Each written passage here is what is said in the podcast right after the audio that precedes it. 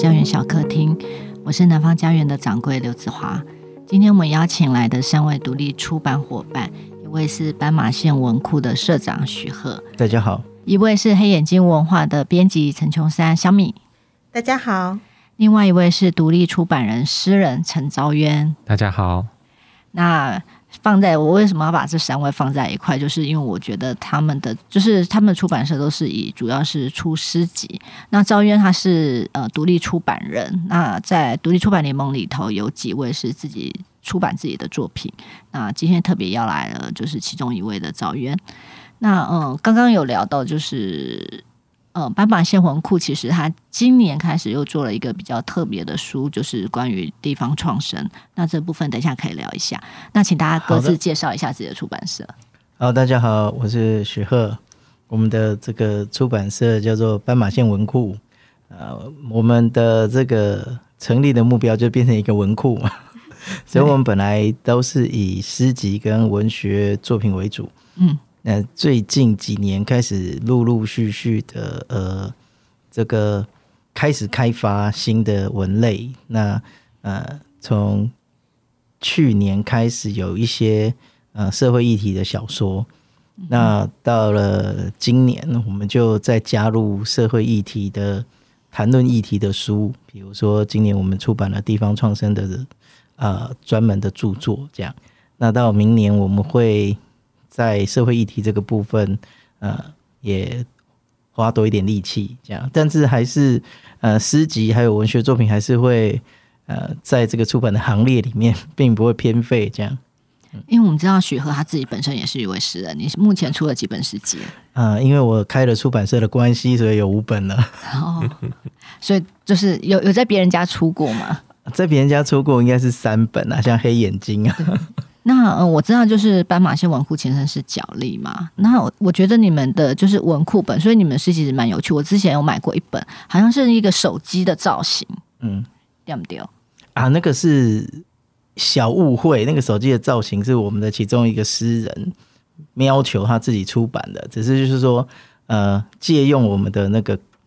怎么讲品牌，他就可以申请 ISBN 这样。嗯，斑马线的斑马线文库今年呃。有一本书是以前八八冷到，现在废废铁烂啊，废烂铁，废烂铁，对，嗯、是呃马来班顿的这本诗，他有得到 Open Books 的华文创作奖。嗯哼嗯。那我觉得这本的开本真的是非常之大。嗯，你们那时候当初为什么想要这么做？哦，其实斑马线文库的有一个传统啊，就是我们的。呃，封面以及书的设定都会跟作者有充分的讨论，这样。嗯，所以当初在这本呃这个诗集在整个构成它的概念的过程中，其实我们就跟作者马尼尼维有很多的讨论。然后，因为这本书的有一个特色是它的每一首诗都有一个版画，嗯，所以就为了要呈现那个呃版画的特色，所以我们就让那个开本。变成现在看到的这么大，这样。那既然讲到马尼尼维这本书，其实现场我们四家，其实我们有三家都出过他的书。那我们来小米聊聊，就是因为黑眼睛大家真的是比较熟悉，他是诗人红红创立的。对，我们我们好久了，我们二零零七年出第一本书，土就是红红老师的诗集《土制炸弹》。然后我刚刚自己小小算了一下，发现我们家的出版品。已经有将近五十本了，哇，觉得有点恐怖。对，我们已经超过八十本，好厉害。那我们比较久吧，我们一百多本。不是我们太夸张了啦，这个时代还出这么多本。我们会出少一点嘛，会慢慢的，嗯，慢慢走小量精致的路线，因为这原本是我们的就是嗯出成立的宗旨之一，但是现在也就是真的觉得说，哇，怎么这么。家里的书其实也是蛮多的，这样子。对，然后马尼尼维是我们去年算我们诶今年第一次合作的诗人，但是之前其实在其他活动上面其实也有跟他有一些就是接触过。那这一次其实呃，他帮我们出的这一本《帮我换》，就是在我们这边出的这一本《帮我换药》，其实他在内容上面也跟在斑马线出的，你讲一下你们家的那个书名。那个老猫捡屎，对，我现在是狗。嗯，然后这两本其实，在内容上面有一些，就是相互呼应的部分。所以说，其实还蛮推荐大家可以把他的书串在一起看。虽然说在不同的地方出版的，嗯、但是在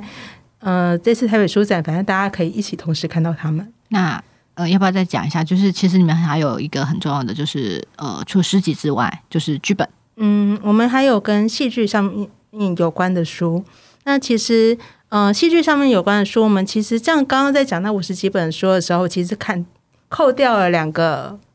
两个类别的书，一个是我们其实连续出了三十三期的卫生指示刊，这其实是我们之前接触新锐诗人的一个非常主要的一个管道。那后来当然就是因为我们觉得他在某种程度上面，他的呃，任务已经就是大功告成了，所以说很伤心，所以我们就把它呃收掉了。但是收掉了之后，其实其实我们还是把他的精神让它变成了另外一个方式的呃展现。例如说，我们在卫生纸诗刊结束的时候，我们其实就呃还没结束之前，我们就其实就做了六四六四诗选，然后我们又做了同志诗选。做了妈妈诗集，做了爸爸诗集，包含我们现在最新的爵士诗选，我们慢慢的让它变成是一个，嗯、因为其实卫生纸诗刊走到最后面那几期的时候，开始慢慢变成是我们基于一个主题，用这个主题来收收诗。那可是卫生纸诗刊它只有九十八页，所以说它可以收的篇幅比较少，而且它的时间很短，它就是只有三个月的时间，很密集的把那些诗收收在一起。那当我们跳出了卫生纸诗刊的这个出版周期之后，我们可以让这个主题诗选这件事情时间拉得更长，概念发展得更完整。然后，所以说，在每一本我们后来出的这些主题诗选，虽然说它的主编不见得都是红红，但是可以看到原本的这样子的一个呃延续卫生纸诗刊以来的这些脉络。对，那这也是我们之后可能接下来可能会看到黑眼睛，除了在个人诗集以外，也会有慢慢有这些不同主题的，然后配合红红老师他的兴趣的转换，跟人生历程的转换，而出现了不一样主题的一个诗选。如果说喜欢卫生纸诗刊的话，可以继续持续关注我们这部分出版方向。那有时候其实也是因为这样子的出版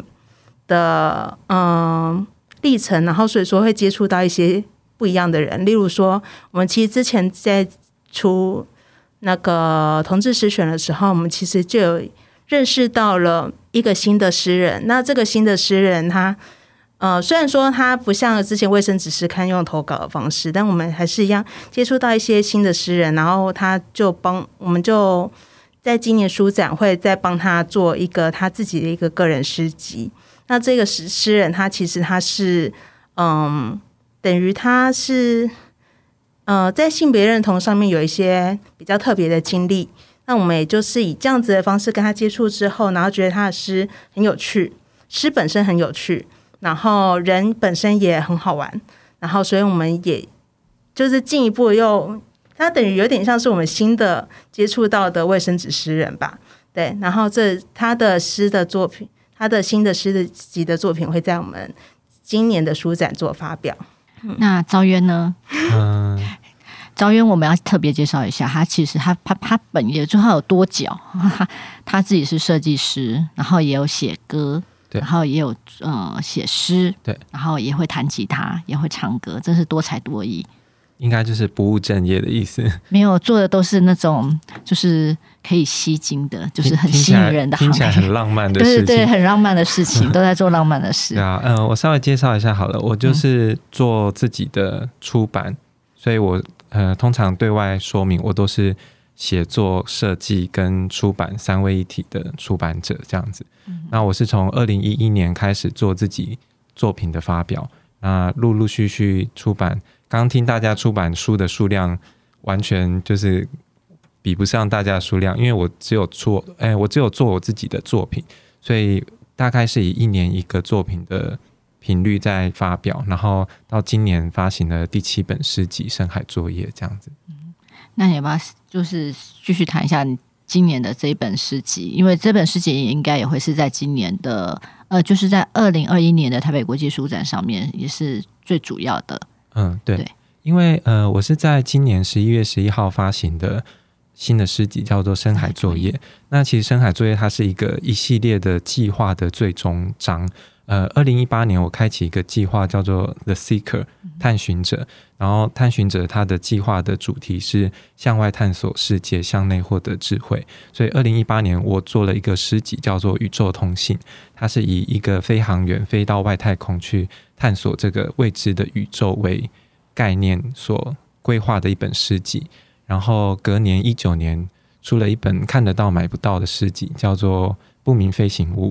我把整本诗集的内容上传到网络的一个加密空间，然后大家要透过网络解谜的方式得到这本书的内容。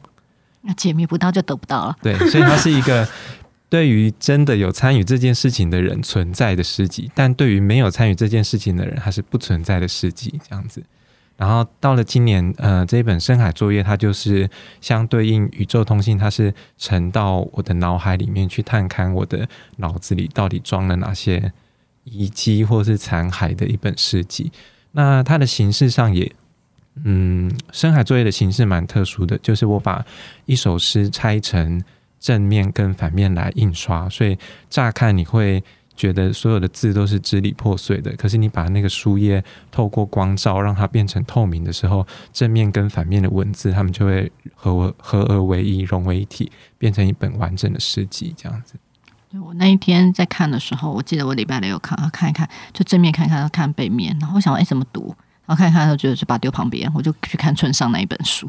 然后到礼拜天就看，哎，终于发现，就可能我是这样拿着，然后我就发现了，然后就很开心，就拍影片给赵渊。然后我说，哎，我终于发现你的秘密。所以这个就是给那个真的喜欢实体书籍的读者的最大的惊喜，这样。对。然后呃，赵渊现在就是他有录一个就是电台，就是影子电台，就是深海座椅之下到呃，就是十一月开始到十二月嘛。嗯，十一月十一号，然后我把一个新书发表会大卸八块，变成八个音档。然后一个礼拜上传一则音档到一样是网络的空间，然后让大家可以每周三晚上固定收听。他那个音档里头其实还有聊到就是资本市集，然后以及他会朗诵，就是里面的诗。对，然后我觉得真的是，就是我觉得半夜听他的那个声音，其实就觉得哎，还蛮蛮不错的，很疗愈，疗愈。对，那徐鹤呢？你们就是今年出的，跟就是出的出版品，然后以及明年的，在特别在书展上面有什么要推出的？哦，先那个回应一下那个招渊的部分，就是我们可以出多一点，因为我们有伙伴，我们出版社还有一个就是主要在做书的总编辑，嗯哼，叫做荣华这样，然后我们几乎就是呃，我的工作就是业务嘛，然后真的做书的是荣华这样，那我们就是有一个搭配，所以。书的产量可以好一点，这样。那嗯，去年其实不是去年，今年，今年，今年其实我们做了很多的不同的尝试，关于出版怎么突围啊，什么类型啊，然后嗯、呃，还有在这个呃呃不同的这个读者群上面去探索啊。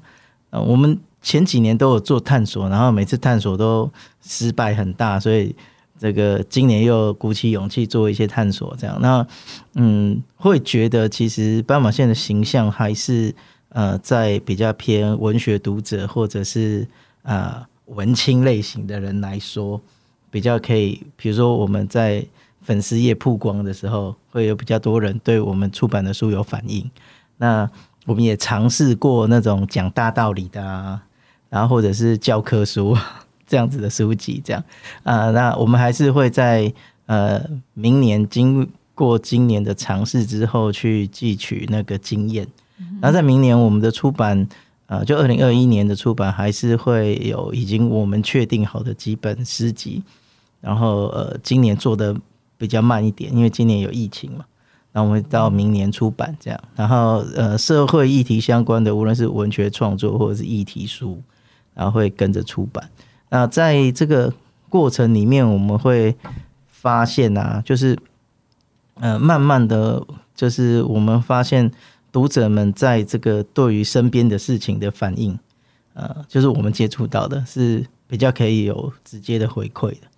就是会跟我们在脸书上留言啊，或者是说呃会在我们办活动的时候遇到的时候会有回馈这样，所以我们应该再往后会比较深耕这个路线这样。我记得阿贝你们每次做的事情都是很实验性诶，而且都是很年轻，我都觉得说你怎么这么勇敢，有勇气去出这些作品。就是那个一直国中二年级没有长大，就永远有一颗年轻的心，就是未永远未满十八岁之类的嘛。就是最近也开始去那个一些呃校园，还有长辈的空的环境，我们在推一个东西是呃陪伴一个人说故事，就是我们透过人到现场，然后呃各种游戏，然后他们把他们的回忆小事情跟我们分享，这样。呃，从去年开始有五场的试办，然后到今年，呃，也办了十几场。就是无论是在呃校园，还是在这个呃社区里面的长辈公餐啊，或者是这个呃养老机构里面的陪伴，这样，那我们会觉得，呃，很多的这些小事，本来就是在家里讲过几十遍，大家都不关心的，可是他们在。呃，一些聚在一起的场合，重新去跟大家分享这些事情的时候，我们会觉得那个他很有一个真真诚的样子跟语气去讲他，然后我们都会觉得很感动。这样，那因为我在正大现在在读书嘛，是也会带一些正大的同学一起去参与这些场合，这样。那有同学那个泪点比较低的，就很容易就被逼哭了，这样。所以就是我们觉得说，哎，这些经验，也许慢慢的我们会发。发掘这种，呃，也许他们可以来写脸书，所以我们就呃，目前为止在活动的部分呢、啊，是真的有在呃慢慢走出我们过去的呃怎么讲？我们做过去的这个营运方式，就是呃有作者会来找我们，对，或者有人会介绍作者，然后我们就看他的作品，然后决定要不要出版的。那我们现在会比较走出去，就接触人群，嗯、接触这些。呃，很会讲故事的阿公阿妈这样，那慢慢的，也许就会有新的文字作品产生。那在这个时代，呃，出版也不只是纸本书嘛，有各种的突围的路径。那所以我们现在就因为一直还没有赚钱，所以我们都在做各种尝试，这样，并没有说我们很失败啊，其实我们只是亏钱而已。所以就是还在这条路上这样。这也是读者有一个读者一直问的，就是说，哎，你们怎么找到你们的作者？那嗯，刚刚许贺说的其实也是一个方式，因为每个出版社他可以找到他的作者的方式都或者是怎么选书，其实是不太一样的。嗯、那这边的话，就是黑眼睛，就是我们的精神人物，就是红红这样子，跟随着红红的兴趣而改变。对，因为。其实我们的我们还是在我们的脸书上面会有一个我们的 email address，嗯哼，然后那个是黑眼睛文化跟黑眼睛话剧团共用的 email address，然后那个 email address 就是还是会常常会收到一些很有趣的投稿，嗯哼，但是其实我自己说实话，就是那里面收到的投稿有一些我们可能就会直接转接给我们好朋友，然后我们。我们其实更多遇到的状况会比较是像我们刚刚提到，就是说透过做诗集，或是透过类似像之前卫生纸的这样子的一个媒介，然后让一些人他们是真的是有点像点对点对点这样子一路这样子一路穿过来。然后当我们觉得这些这个故事、这个诗、这个内容是有趣的，那我们就是会想办法，嗯、呃，排除万难。然后问对方能不能等个一两年，然后我们大家努力的把这一本书浮出来。嗯，那呃，我们来最后要问大家各自的问题，就是说，呃，今年呃，二零二一年的书展，你们会有什么特色？赵渊，呃，因为二零二一年、二零二零年本来要庆祝读字书展的十周年，然后本来我就有在计划，想让之前。有一些绝版的书诗集，可以在十周年的场合可以曝光，然后让大家少量的购入这样子。那当然，二零二一就是可以实践这个想法。所以之前可能市面上已经买不到的，比如说三 D 透视或者是缓慢的影子，有可能就会有少量在书展的现场会跑出来。所以这是叫大家想买的人，就是要跑第一天跟第二天，之后就可能买不到了。我可能每天会放个一本、两本这样。两本啊。那小米这边呢？黑眼睛这边，你刚刚好像有提到，就是夜长梦多跟佩珊跟慢工这边。对，我们跟慢工合作的这一本《夜长梦多》，因为这一本今年其实得了金漫奖，然后也在。呃，金蝶奖上面也有就是推出来。那这一本《夜长梦多》这本图文书，其实它有一个比较是设计希望能够达到的一个，就是能够完成的一个概念的版本，是有上面有束带的，就是用一个那个结束带，就是之前在嗯台湾的抗争场合，有时候你会看到那个结束带，让它去框住整个精装书。然后让它在上面留下一些痕迹的这样子的一个设计。那这个设计其实当初设计提出来的时候，我们就想说，哇，我们在物流跟展示上面一定没有办法达到。然后我们就想说，没关系啊，因为我们有自己合作的书店，我就说，那我们就带一批过来，我们自己手工做完最后的那一个绑束带的这个工作，让设计的概念可以完整实现。那所以说，当初这一批就是绑着束带。呈现最完整概念的的这个特别版，就它就少量的出现在一些书店里面。那其实后来在金蝶奖入围的时候，我们其实也收到一些讯息，说就是好像外面比较少看到这一个版本。但是我们其实在外面宣传的时候，我们都会讲到这一个版本其实才是最完整的概念。所以我们就决定说，嗯，既然材料还有，我们想要在这一次书展让它。再出现在大家面前，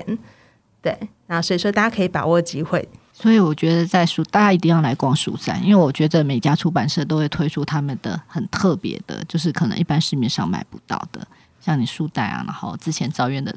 的一些呃之前的出版品。这个斑马线文库啊，就是其实这两年一直试着往议题的方向发展啊，然后很在地的、很议题的，成为我们出版社的特色这样。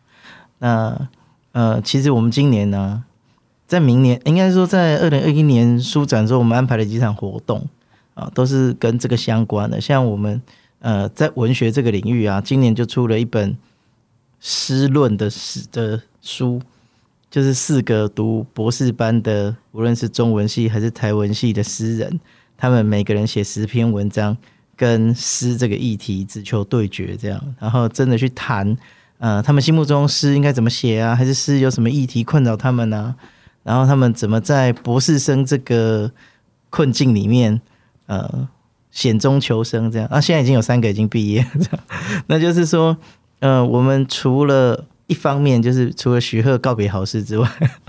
我们有一些环境里面的努力啦。讲环境就是说，如果无论诗的创作，它是一个环境，还是我们的社会现象是一个环境的话，那我们都希望出版可以是一个倡议的工具，这样。那呃，透过出版让意见可以交锋，意见可以被凸显出来。那所以明年我们的呃这个在书版摊位上办的活动，大部分比如说。嗯、呃，会有这四个博士生的活动，然后地方创生的议题的活动是谢子涵老师，白色恐怖议题的活动是施佑熙老师，好、嗯，然后也有这个呃陈扣华老师去谈他生命中的六十二个男人的活动，这样都都是一个呃面向在地议题的方式，然后来呈现一个出版社的样貌。那今天非常感谢斑马线文库的社长许鹤，然后黑眼睛的小米，然后独立出版人赵渊。南方家园小客厅每周四固定更新，欢迎随时关注我们的脸书跟 IG，然后按赞、拍打、比心。